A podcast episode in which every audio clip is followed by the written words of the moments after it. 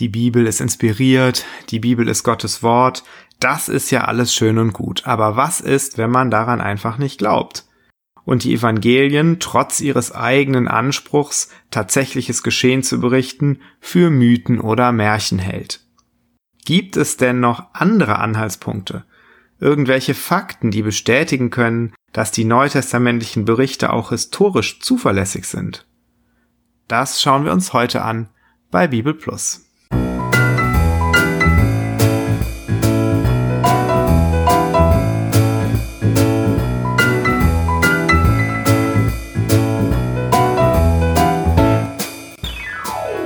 Herzlich willkommen bei Bibel Plus, dem Podcast rund um die Heilige Schrift und den christlichen Glauben. Wir haben uns in den letzten Folgen mit der Zuverlässigkeit der Übermittlung des biblischen Textes beschäftigt, mit der Inspiration der Schrift und der Frage der Kanonbildung. Heute wollen wir uns mal externe Quellen anschauen, also Texte, die von Autoren stammen, die mit der Bibel gar nichts zu tun haben und oftmals sogar dem christlichen Glauben eher ablehnend gegenüberstehen. Immer mal wieder hört man ja, wie sich vermeintliche Experten äußern, die behaupten, Jesus habe möglicherweise nie gelebt, es gebe keine Nachweise für seine Existenz und die neutestamentlichen Schriften wären historisch unzuverlässig. Aber stimmt das denn auch? Flavius Josephus war ein römisch-jüdischer Geschichtsschreiber, ein Zeitgenosse der Apostel. Er lebte von circa 40 nach Christus bis 100 nach Christus und hinterließ uns mehrere bedeutende Werke, vor allem seine Geschichte des jüdischen Krieges und die sogenannten jüdischen Altertümer, in denen er die Geschichte Israels bis zum Ausbruch des jüdischen Krieges 66 nach Christus schildert. Da er selbst bei der Niederwerfung dieses Aufstands mithalf, galt er den meisten Juden als Verräter. Er schreibt 93 nach Christus in seinen Altertümern um diese Zeit lebte Jesus, ein weiser Mann, wenn man ihn überhaupt einen Menschen nennen darf. Er vollbrachte nämlich ganz unglaubliche Taten und war der Lehrer aller Menschen, die mit Lust die Wahrheit aufnahmen. So zog er viele Juden und auch viele Heiden an sich. Dieser war der Christus. Und obgleich ihn Pilatus auf Betreiben der Vornehmsten unseres Volkes zum Kreuzestod verurteilte, wurden doch seine früheren Anhänger ihm nicht untreu. Denn er erschien ihnen am dritten Tage wieder lebend, wie Gott gesandte Propheten dies und tausend andere wunderbare Dinge von ihm vorhergesagt hatten. Und bis auf den heutigen Tag besteht das Volk der Christen, die sich nach ihm nennen, fort. Natürlich wird die Echtheit des Textes von manchen bestritten, Etwa weil der Kirchenvater Origenes behauptet, Josephus habe nicht geglaubt, dass Jesus der Messias sei. Selbst wenn das aber stimmen sollte, so bestätigt doch auch diese Aussage von Origenes, dass Josephus zumindest von der Existenz Jesu wusste. Sueton, ein hochgeachteter römischer Historiker, erwähnt in seinen Kaiserbiografien um 120 nach Christus ein Edikt, also eine Anordnung des Kaisers Claudius im Jahr 49, das die Juden aus Rom auswies. Dort heißt es wörtlich, die Juden, welche von einem gewissen Chrestos aufgehetzt fortwährend Unruhe stifteten, vertrieb er aus Rom. Sueton hat hier offenbar etwas missverstanden, denn er scheint davon auszugehen, dass der Anstifter dieser Unruhe in Rom auftrat. Chrestos war ein gängiger griechischer Name und in Rom als Sklavenname verbreitet. Sueton könnte den Namensträger daher als Anführer eines lokalen jüdischen Aufstandes angesehen haben. Tatsächlich war Chrestos auch als römische Aussprache für den griechischen Messias-Titel üblich und findet sich in einigen alten neutestamentlichen Handschriften. Später schreibt Sueton noch über die Kaiserzeit Neros. Dort heißt es dann, mit Todesstrafen wurde gegen die Christen vorgegangen, eine Sekte, die sich einem neuen, gefährlichen Aberglauben ergeben hatte. All das passt hervorragend zu den Berichten des Neuen Testaments. Tacitus war schon zu Lebzeiten nicht nur als erfolgreicher Politiker, sondern auch als römischer Historiker bekannt. Er schrieb 117 nach Christus seine teilweise recht kaiserkritischen Annalen, deren Bücher 13 bis 16 die Regentschaft Neros beschreiben. Auf die ruhigen Anfangsjahre Neros sei dann mit dem Brand Roms 64 nach Christus eine Tyrannei gefolgt. Nero habe vergeblich versucht, den Verdacht, er selbst habe die Brandlegung befohlen, durch alle möglichen Anstrengungen zu beschwichtigen. Und in diesem Zusammenhang erwähnt Tacitus dann auch die Christen. Er schreibt, um das Gerücht aus der Welt zu schaffen, schob er die Schuld auf andere und verhängte die ausgesuchtesten Strafen über die wegen ihrer Verbrechen Verhassten, die das Volk Christianer nannte. Der Urheber dieses Namens ist Christus, der unter der Regierung des Tiberius vom Prokurator Pontius Pilatus hingerichtet worden war. Für den Augenblick war so der verderbliche Aberglaube unterdrückt worden, trat aber später wieder hervor und verbreitete sich nicht nur in Judäa, wo das Übel aufgekommen war, sondern auch in Rom, wo alle Gräuel und Abscheulichkeiten der ganzen Welt zusammenströmen und gefeiert werden. Wir merken recht schnell, Tacitus war kein Freund des Christentums. Er hält es für einen verderblichen Aberglauben, für ein Gräuel und eine Abscheulichkeit. Umso gewichtiger ist es, dass auch Tacitus an den historischen Fakten nicht zweifelt, dass nämlich der Gründer dieses Glaubens, auf den sich die Christen als Christus berufen, unter Pontius Pilatus hingerichtet worden war. Vor dem Hintergrund dieser Berichte ist es eigentlich erstaunlich, dass es überhaupt noch jemand gibt, der die Existenz Jesu bestreitet. Historisch seriös ist eine solche Behauptung jedenfalls nicht. Werfen wir jetzt nochmal einen Blick auf die Archäologie. Es gibt nämlich tatsächlich zahlreiche Funde, die Details der biblischen Berichte bestätigen. Auch hier müssen wir uns auf wenige Beispiele beschränken.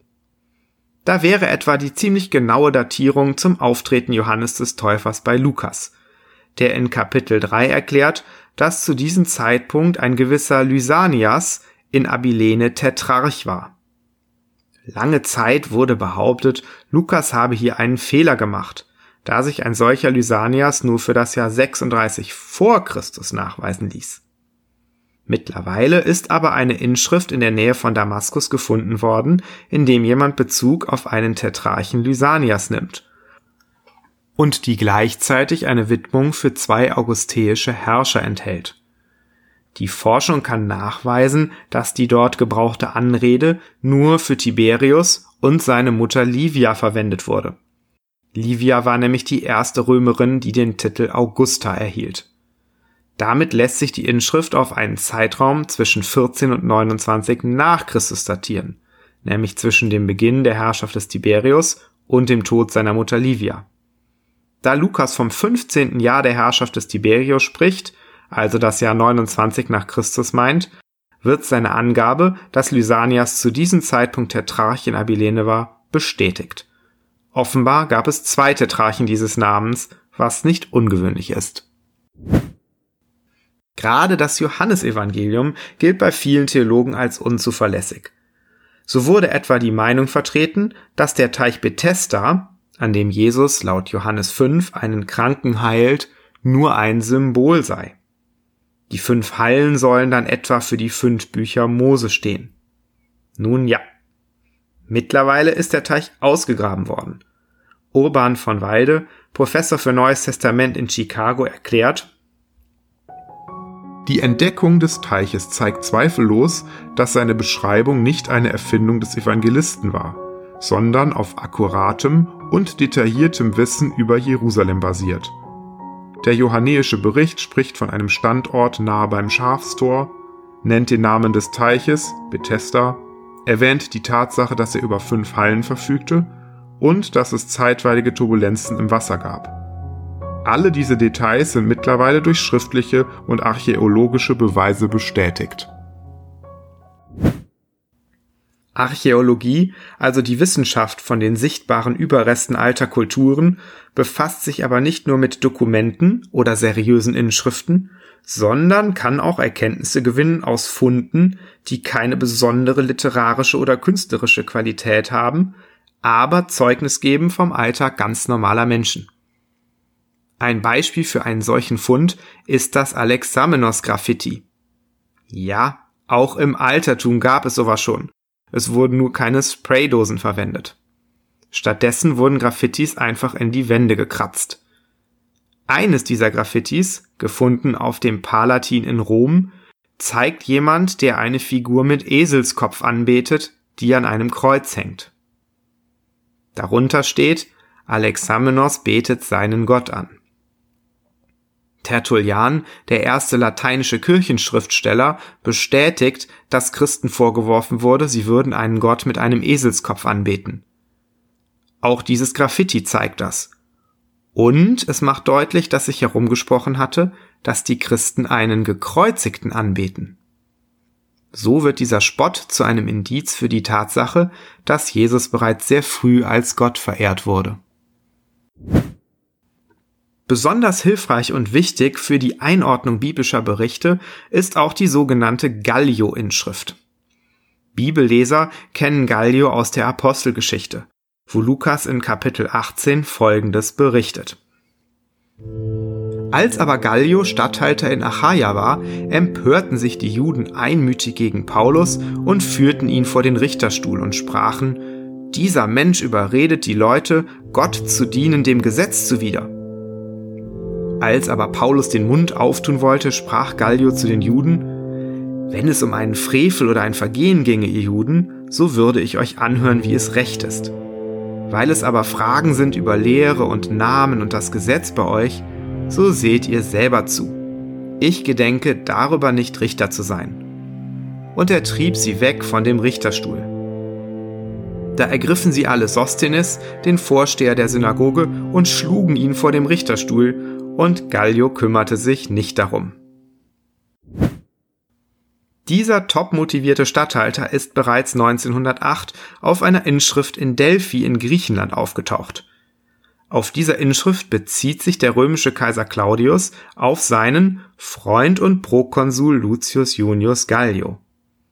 Das Beste daran ist, diese Inschrift lässt sich gut datieren, weil sie auf die 26. Ausrufung von Claudius als Imperator Bezug nimmt, die wir auf das Jahr 52 nach Christus datieren können.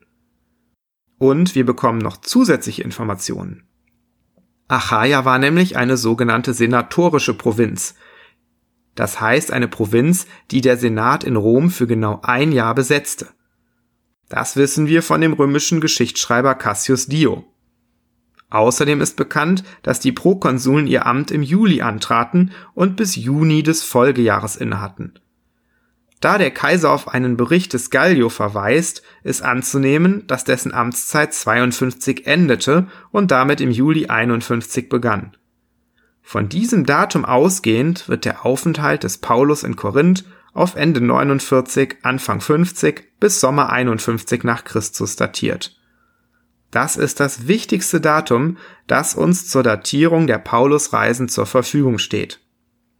Und es passt gut mit der Beobachtung der Apostelgeschichte zusammen, dass Paulus zu Beginn seines Korinthaufenthalts auf das Ehepaar Priscilla und Aquila trifft, die, so Lukas in Apostelgeschichte 18, kürzlich aus Rom vertrieben worden seien. Das entsprechende Edikt des Kaisers Claudius datiert, wir erinnern uns an Sueton, auf 49 nach Christus. Damit erweisen sich die Angaben des Lukas einmal mehr als genau recherchiert und plausibel. Im Ergebnis zeigt sich damit, die Evangelien und die Apostelgeschichte haben nicht nur den Anspruch, tatsächlich Geschehenes zu berichten.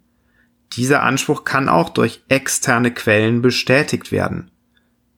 Daten und Orte und Herrscher, die Lukas und die anderen Evangelisten nennen, sind nicht fantasievoll erfunden, sondern Realität. Und damit haben wir auch guten Grund zu der Annahme, dass das ebenso für den Rest ihrer Berichte zutrifft.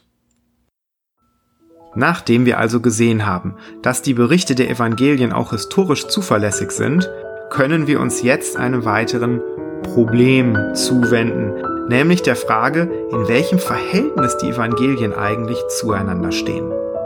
Damit geht es weiter in der nächsten Episode von Bibel Plus.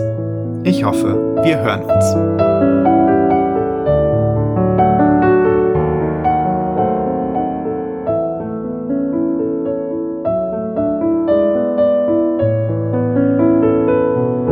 Das war Bibel Plus, der Podcast rund um die Heilige Schrift und den christlichen Glauben.